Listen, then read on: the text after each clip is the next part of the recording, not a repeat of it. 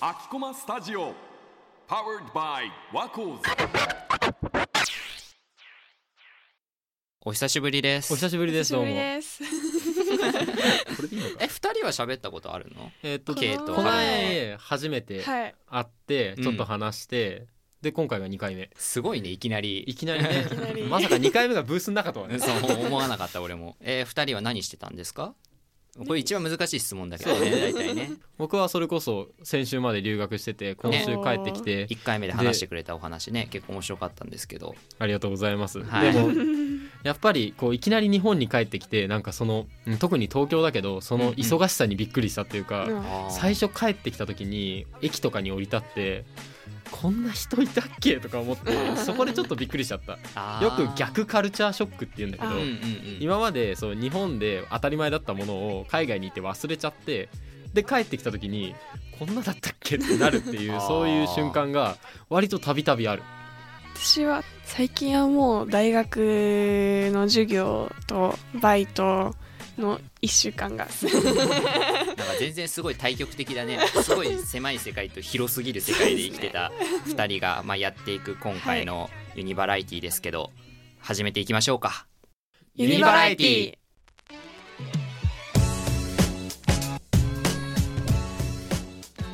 アンケートをもとに大学生の本音を探るユニバラエティ6月の配信ではギャップを感じる瞬間についてというテーマでお送りしていきます。ということで今回のテーマは地方の良さと都会の良さ。事前アンケートでは大学生の考える田舎の魅力都会の魅力についてたくさんいただいております。ご協力いただいて皆さんありがとうございました。まず田舎と都会でどんなギャップがあると思いますか？というアンケート結果から見ていきましょう。えー僕が面白いと思ったのは、えーラジオネームなこさん千葉県出身の方なんですけれどもこの方からいただいたメッセージです。うんうん。その違いは体感時間かな。田舎のまったり感と都会のテキパキ感は人生の中でどちらも大切で必要な気がしますっていうのがあって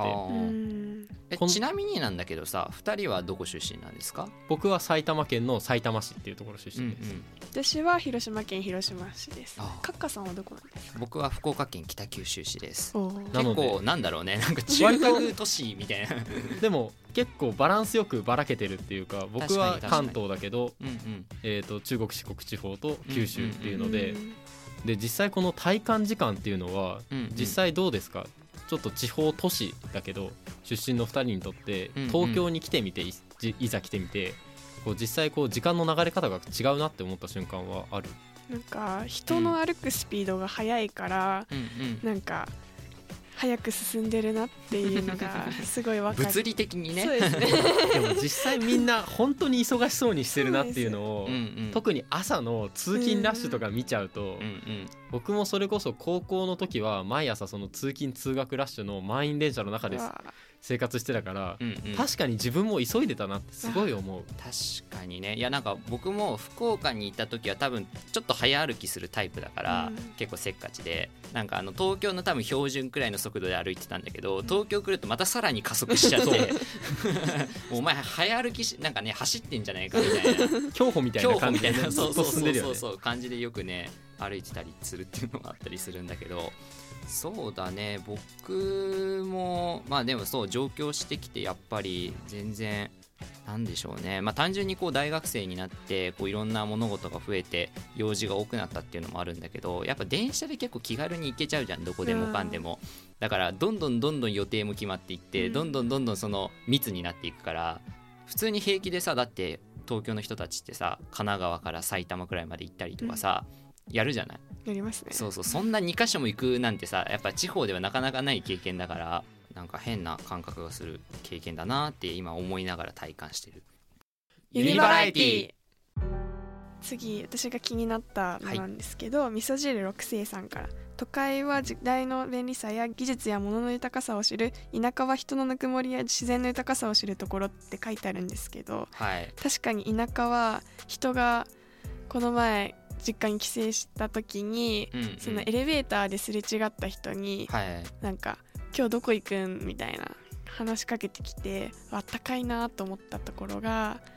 東京と違うなって思った。東京で聞かれたことないな。うん。この後どこ行くの？とか。いや俺はさ単純にこの人さ一応東京都出身ってねこうデータに書いてあるんだけど、うん。なんか味噌汁って書いてるからなんか温かさを求めてるのかなみたいあやっぱなり。感じで書いたように思えちゃったんだけど。東京で冷え切っちゃってるのかなこの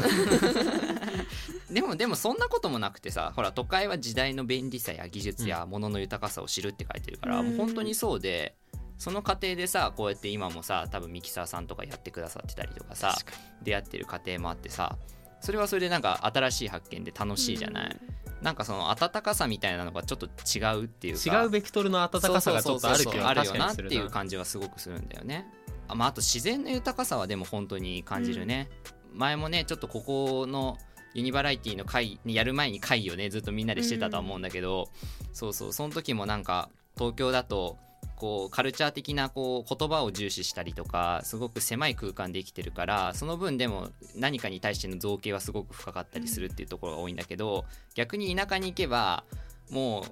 人と会うのにも移動する距離感とかもあったりもするからもうひたすら自然との向き合い方みたいなのが結構多かったりはするのよ。うんあと個人的に好きなのが都会の中にある自然。うん。例えば東京でいうと代々木公園とかうんうん、あと皇居の周りとか明治神宮とか。そうね今話題の。そう。その辺りが本当にこうふとこう周りを見ればすごい高層ビル群が見えるのに、うんここだけはみんながなんかリラックスして例えばピクニックしてたりとかなんかランニングしてたり犬の散歩してたりとか、うんうん。なんかみんなが思い思いの時間を楽しんでるんだけどそれでも自分たちは一応都市の忙しい空間の中にいるはずなのに、うんうん。そこのちょっとした空間だけオアシスができてるみたいな、うんそのところで結構これはすごい豊かな空間なんじゃないかなって自分は思ったりするんだよね。確かにね。いやもう本当になんか大体さみんな冬になるとさ結構気分落ち込む人って多くない？僕もその一人なんだけど、もう疲れててまあでも年末とね年始があるってとこで初詣とか、まあ、クリスマス後のこう年末の時の休みの時にさっき言ってたみたいな場所に実際に行った時になんか回復する感じはすごくあって、あの感覚はなんかこう、まあ、地方でも味わえるんだけど地方でああいうとこ行ってもちょっと違うようなやっぱ感覚にな多分そう。るから。都市がより過密だからこそ、うんその自然のありがたみがものすごくこう、うんうんなんか倍になって帰ってくるっていうかそういうのはあると思うな。そう、まあ、で逆にだから言えば田舎の人たちは自然が多いから、まあ、僕もそうだしもしかしたら花さんもそうなのかもしれないけどなんか東京に対するこうふわっとしたずっとやっぱイメージの憧れみたいなのがやっぱあってそれがすごく特別っていう感覚がやっぱあるのかなって不思議だね本当に。なんかやっぱ場合と時によってね温かみっていうとか冷たさっていうのは変わってくるんだなっていうのをお互いにちょっとお互いの憧れがあるよね絶対。うに。んそうなんかそう。そう田舎行きたいなって思う時もあればそうそうそう田舎って不便だなって思う時も絶対あって。そう不不思議だね。思議だね。ユニバラエティ都会と田舎の違いっていうのがなんか今の話でなんとなく見えてきたけどそれぞれの魅力ってどんなところにあるんかな？どうですか？ほとんどの人がイベントに行きやすい交通の便がいいっていう魅力を挙げているかなって思いうんうます、ん。そう。実際確かにうんイベントはあちらこちらで本当に、多分毎日どっかで何かしらのイベントはやっててああそれ仮に確かそう。にびっくりしたわあ最初に東京上京した時に、まあよくねなんか田舎の人から言う東京はなんか毎日祭りが行われてるよみたいなね 言ってる人がいるんだけども本当にそれだなと思って。たまに本当に祭りだもんねちゃんと。そうそうそう。なんか、まあ、田舎にねいるとまあその田舎の度合いにもよるけどやっぱなんかイベントがもうあるとそこにみんな結構行くから、うん。結構同じ年代だったりとか同じような趣味を持つ人って大体固まってくるんだけど、そうじゃないじゃない。みんなもう同じようなイベントっていうかさこう近しいものが結構たくさん種類があるからさそれを本当毎日のようにやってるから。しかもそれにこう意図せず出会うみたいな経験が割と多いなって思っててん。そう。昨日ちょうどそれこそ代々木公園の近く歩いてたらあのタイフェスティバルっていうのをやっててそのタイの食べ物であったりうん。タイの文化をこう発信するようなフェスティバルがやっててそれ実際自分はやってること知らなかったんだけどうん行ってみたらやっててものすごい人集まっててなんかステージ上で例えばそのタイの歌手の方が歌ってたりとかしててしかもそれになんかファンみたいな人多分はい。うちわとかなんかすごいカメラ向けてたりとかする人がすごいだからなんか自分は今までそういうこと全く知らなかったけど、うんこういう人気のジャンルがあるんだとかうんうん。なんかこういうところ今盛り上がってるんだ熱いんだなっていうのを何もなしに突拍子もなくこう提示される魅力は都市にしかないのかなってちょっと確かにそうだね。本当初めてのものとか全然違う方向性から学ぶっていうのは東京の方が多いような都会の方が多いようなイメージがあるけど。うん。なんか東京だから、そのフリーライブとかも豪華で東京マックスとかあったじゃないですか。確かに。うんメンツが豪華で、うん。田舎だったらなかなかないことだから、うんうん。それがまあ都会の良さだったりするのかなって。単独ライブでしか来ないような人たちがすよね、来るからね、うん、あとなんかまあ話題の中心みたいなのがまあさっきの話につながるんだけどなんか都会にいる人たちは今週何言ったみたいな話でバラバラの話をそれぞれがしてううんんうなずいてるみたいな感じなんだけど田舎って結構同じような話題ここに行ったみたいな感じでうん。質問してやるようなことが多くてなんかそこはすごくううんん実際に両方いたからこそ分かるなんか違いだなと思いました。ユニバラエティその一方で多分田舎には田舎の魅力がしっかりとあるはずで、うんうん。特にこのアンケートで見ていて多かったのが、うんうん。まず自然が豊かっていうこと。それから、えっと、美味しいものが多いっていう回答がすごく多かったんですね、うん。この美味しいものが多いっていうのは僕すごい共感できて、うんうん。というのも僕はずっと埼玉に生まれ育ったんですけど、うん。一回両親があの仙台に引っ越したことがあって、うん。うん。でそこでその両親を訪れた時にすごいこう両親が魚が美味しいんだってすごい言ってたの。あそうそう。というのも近くに市場があって、うん。いつもこう季節の魚とかを仕入れてくるから、うんうん。毎回その並んでる魚を見てこう季節を感じられたりそれを実際に食べることでこうすごいなんか豊かな生活ができているみたいな話を聞いた時に確かにずっとスーパーマーケットに通っているうん。とかうん。ずっとお惣菜とか、うん。そういうのを食べてる豊かさとは違ったベクトルの豊かさがあるよなっていうのを思ったんですけど、実際その2人の出身とかの食べ物ってどうですか？私はやっぱり牡蠣が並んでたりします。いやそうだそうだよな。そうだ広島はそうだ確かに。いつもいや僕も九州だから中国地方にも一応行きやすいんですよ、うん。特に北九州って一番上のとこだから。あっち側に行くとなんかね急に牡蠣が食いたくなってくるね。なんか症状に。言われるんだけど。確かにね。新鮮な食材が食べれるっていうのがまあ田舎の良さうん。でもあるかなって思います。いやもう牡蠣小屋と行けば行くもん中国地方側に行くっていう 文化があるんでそうそうそうそう。へー。車でね行けるようなやっぱあれが多いっていうところもあって。かき小屋？そうそうです牡蠣小屋とかに3時間から5時間くらい片道とかかけて行くんですよ、それは牡蠣を専門店みたいなあそうそうそうそうそう。そうそう、えー全然知らない。普通にそう。牡蠣がめっちゃそうそうそう。海沿いとかにあって、うん。もう本当にその日取れたものが置いてあるからバーベキューみたいな感じで、うん。そうそうバーベキューの牡蠣とかも海鮮バージョンだよね。あとまあ福岡僕も九州なのでまあ似たような近いところもあるんだけどどっちかというとなんかね白身魚が結構有名っていうかうん多いようなイメージ。なんか普通に釣りとかもよく行っててタイとか釣れちゃうのよ。普ー。通に。そうそうそうそうそう。ちょっと小ぶりだけどなんかタイとかあとカサゴとか言われるようなものとかが取れてて、まあ、ちょっとあの骨が多かったりとかしていろいろ処理は大変なんだけど、まあ、それもなんかこうさばいたりとかするのを学んで。地のものをその土地で食べられるっていうのは、多そうだね。分何よりも変え難いそう、うん。うん。メリットではあるよね。確かに。あとそっかそれでね結局まあさっきの時間ゆっくりとかあと季節を感じるって結構いいポイントだなって思ってて、そうそうそう。ここに来るとやっぱさ結構同じような景色そのなんか気温とかでなんとなくは分かるんだけど、うん。そうそう。あんまりこう感じる機会ってやっぱ自分から作っていかないとないんだけど、田舎にいるとやっぱずっと自然がやっぱ多いから、うん。自然とその移り変わりをずーっと見ていってるようなむしろなんかこう他の用事よりもなんかその今日はなんか桜咲いてるなとかみたいな方のなんか気持ちとか話題の方が多いような気がしててどうですか？2人は。逆に。そう感じる？私もうん。多分同じような感じだと思うので、うんうん。桜とか紅葉とかで、まあ、季節がすごいわかる。そうそう確かに桜でも桜ぐらいかもしれないなもしかしたら。僕の住んでる近くだったら、その例えば小学校の前の通りの桜が咲いてきたなとか、うん。うんあとたまになんかこうちょっと慣れてないランドセル背負った小学生が来たなとか、うん確かに確かに。そういう小さなところで確かに季節を感じる部分はあるけどうんうん。でも多分